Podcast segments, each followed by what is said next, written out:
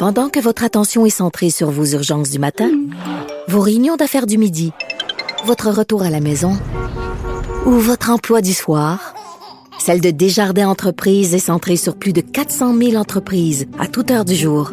Grâce à notre connaissance des secteurs d'activité et à notre accompagnement spécialisé, nous aidons les entrepreneurs à relever chaque défi pour qu'ils puissent rester centrés sur ce qui compte, le développement de leur entreprise.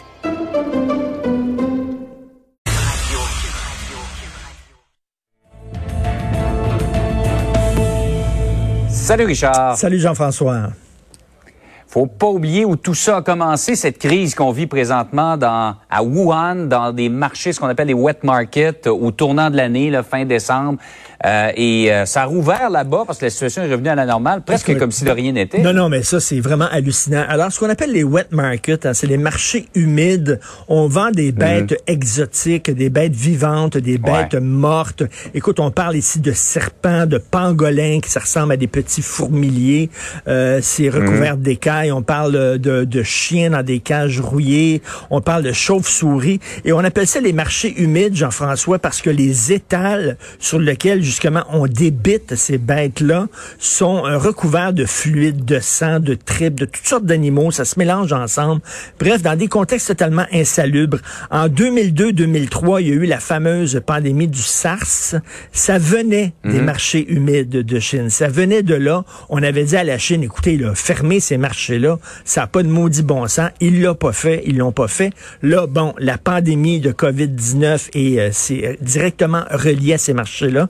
La Chine, qui finalement, sous la pression populaire, fermé ces marchés-là, mais là, étant donné que la situation va un peu mieux en Chine, ça a réouvert comme si de rien n'était. La même chose avec les mêmes bébites qui vendent et tout ça, euh, en plein soleil, la viande qui est là pendant plusieurs jours. Écoute, il y a plusieurs spécialistes. Là, la, responsable de la biodiversité à l'ONU a dit à la Chine, vous allez nous fermer ça, ces marchés-là. C'est vraiment, vous mettez tout le monde en danger. Et là, c'est pas raciste de dire ça. Je reviens là. C'est pas les Chinois que vous croisez dans la rue qui sont responsables de ça. On parle ici d'un régime. Et la Chine, c'est une hmm. dictature. Ils ont le pouvoir de faire fermer ça. Écoute, ils ont pu construire un hôpital en dix jours. Ils ont pu construire un gratte-ciel de 59 étages en 19 jours. Ils ont pu faire, ils, ils, peuvent mettre en prison. Je pense que quand ils veulent quelque chose, Richard, ils s'enfargent pas dans les détails. non, exactement. Et ils ont le pouvoir pour le faire. Là, ils ont imposé, écoute, une politique d'un enfant seulement par famille à des millions de personnes. Écoute, ils sont capables de faire ça, ils sont capables de les fermer. La Chine devra rendre des comptes à la fin de ça parce que là, c'est toute la planète entière qui est dans le pétrin parce qu'ils ont menti, ah ils ont caché le nombre de morts, mmh. ils ont pris du temps avant de réagir et là, ces marchés-là qui sont encore réouverts. Ça n'a aucun sens. Probablement que si on, avait été avisé plus tôt, on n'en ben serait pas là aujourd'hui, parce que la ben, crise serait pas aussi ben, aiguë qu'elle l'est. Il aurait pu juguler euh, de façon euh, beaucoup plus euh, efficace rapidement. Mmh. On dit souvent, Richard, ça va bien aller. Toi, tu dis que peut-être que ça ira ben, pas si bien que en ça. Fait, hier, j'ai discuté avec une psychologue, puis c'était très, très intéressant. Puis je voulais partager euh, la discussion qu'elle a eue avec moi.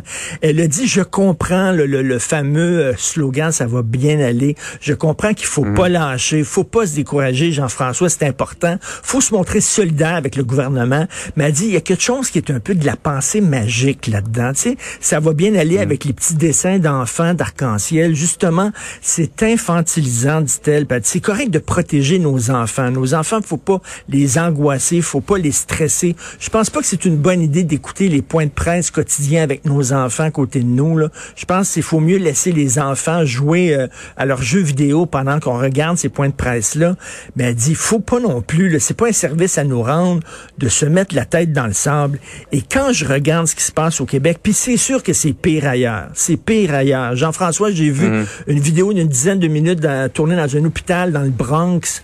C'est épouvantable ce qui se passe aux États-Unis. Quand on se compare, on se console, mais cela dit, Ouais. lorsqu'on regarde, Jean-François, là, on le sait, notre système de santé qui déborde, le manque de matériel de protection, le, la pénurie de main-d'œuvre, les gens du milieu de la santé, on l'a vu tantôt euh, euh, à LCN, qui pleurent, qui craquent, qui sont en train de péter aux frettes, le manque de préparation, parce qu'on le savait que ça s'en venait, ça. Hein, on le voit aujourd'hui, là, on avait dit au CHSLD de se préparer pour une éventuelle pandémie, ça n'a pas été fait.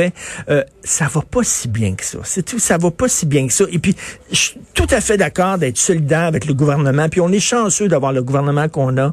Et François Legault est vraiment super bon. Mais j'espère que notre sens critique aussi n'a pas été euh, éradiqué par ce virus-là. On a le droit Ouais. de poser. Mais je pense des là-dessus, euh, je pense là-dessus, Richard, euh, c'est pas de la pensée magique comme essayer d'être positif. Oui. Je pense pas c'est faire abstraction de tout le reste. On est capable de, à la fois dire ça va bien aller, de montrer ce qu'il y a de beau qui se passe, et en même temps de de, de questionner le gouvernement, mais- de, de, de de remettre en question le système. Ben, tu as raison, tu as raison. La psychologue disait, c'est rien que dans ça va bien aller, c'est comme si on avait une injonction, un ordre d'être optimiste. Puis elle a dit, dans la vie de tous les jours, tu sais, Jean-François, c'est comme des montagnes russes. Puis on peut se permettre Mhm. des fois, là, tu sais, des fois tu te lèves, puis tu es optimiste, puis ça va bien aller. Puis des, fois- des fois, tu as des journées un peu plus dures, puis elle dit, il faut, faut le vivre, ça aussi. Il faut l'accepter.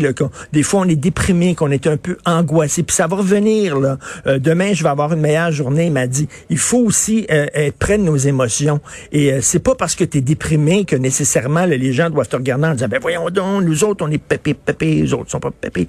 Elle dit, il faut, faut accepter aussi de vivre nos émotions. Des fois, on a des bonnes journées, des fois, des moins bonnes journées. Donc, ça va bien aller. Peut-être peut-être que ça pourrait être pire. C'est un bon slogan, ça. Ça pourrait être pire aussi, pire ailleurs. On va l'ajuster. Je vais t'en souhaiter une bonne journée, Richard. Bonne journée, excellente journée à tout le monde, tout à Salut. fait. Faut être solidaire. À demain. Richard.